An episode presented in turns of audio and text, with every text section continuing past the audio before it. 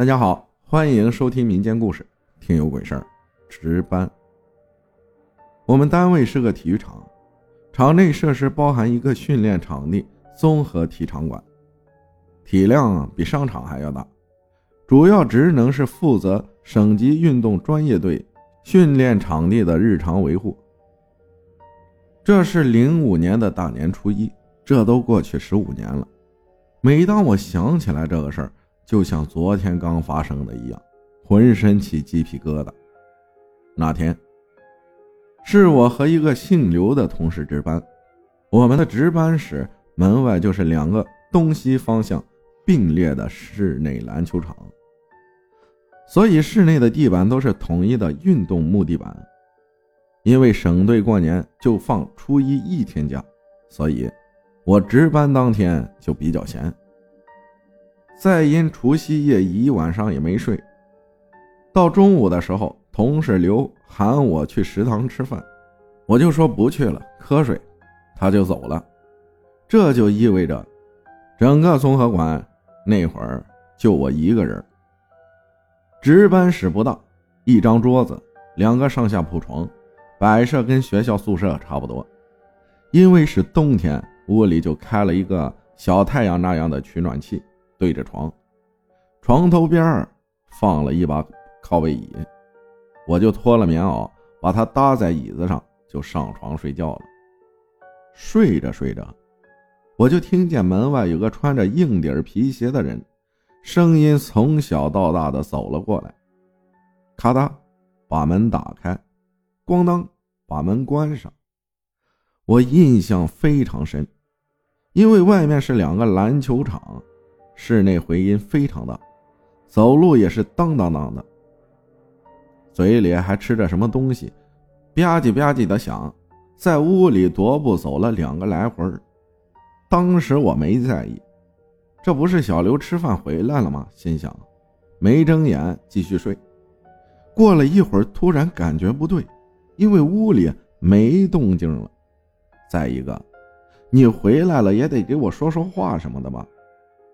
同时伴随着浑身沉甸甸的，类似鬼压床的那种感觉，我就努力睁开眼看。当时我是侧着身子对着那个小太阳取暖器的，第一眼看见小太阳，还是对着我。第二眼眼睛一斜，我看见床头搭着我棉袄的靠背椅上坐着一个人，因为角度有限。我只能看到他腿膝盖以下的，穿着一双黑皮鞋，就坐在那儿，没有任何动静。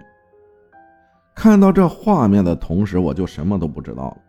随后，我不知道过了多长时间，我突然就像炸了毛的一样，猛然从床上坐了起来，感觉我浑身毛发都竖起来了。屋里什么都没有，只感觉雾蒙蒙的。我那棉袄还在那个椅子上放着，我顾不上那么多，拿起棉袄直接跑了出去。我跑到了单位的锅炉房，一直待到了下午三点，还不敢回去。我就隔着值班室的那扇窗喊同事小刘，他答应了，我才稍稍放下了心，让他给我开开门。到屋里，我就把这个事儿和他说了。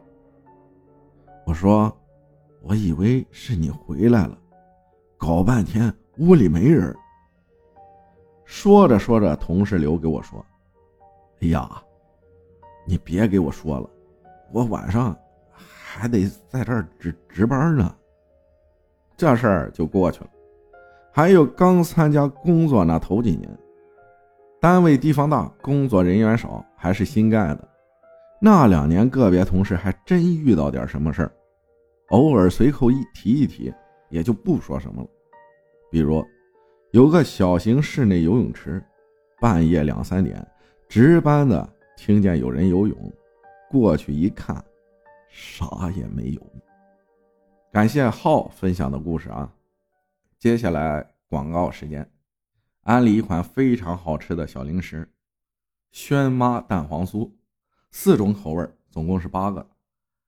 有榴莲味儿的，嗯，桂花味儿的，还有那个紫薯味儿的，还有一个绿豆冰沙味儿的。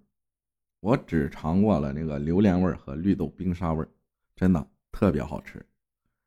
轩妈蛋黄酥是现做现发啊，就是自有工厂无代工，更保证。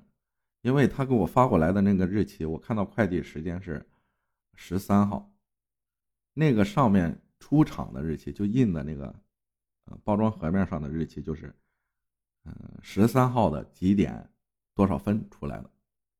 巧了，如果你特别喜欢吃咸鸭蛋，而且特别喜欢里面的蛋黄的话。你可以买这个来尝尝，哇，真的特别好吃。嗯，喜欢的朋友可以喜马阿浩的店铺，第二个就是，然后就是音频上方的购物车封面那个位置，嗯，下单去购买。话不多说，感谢大家的收听，我是阿浩，咱们下期再见。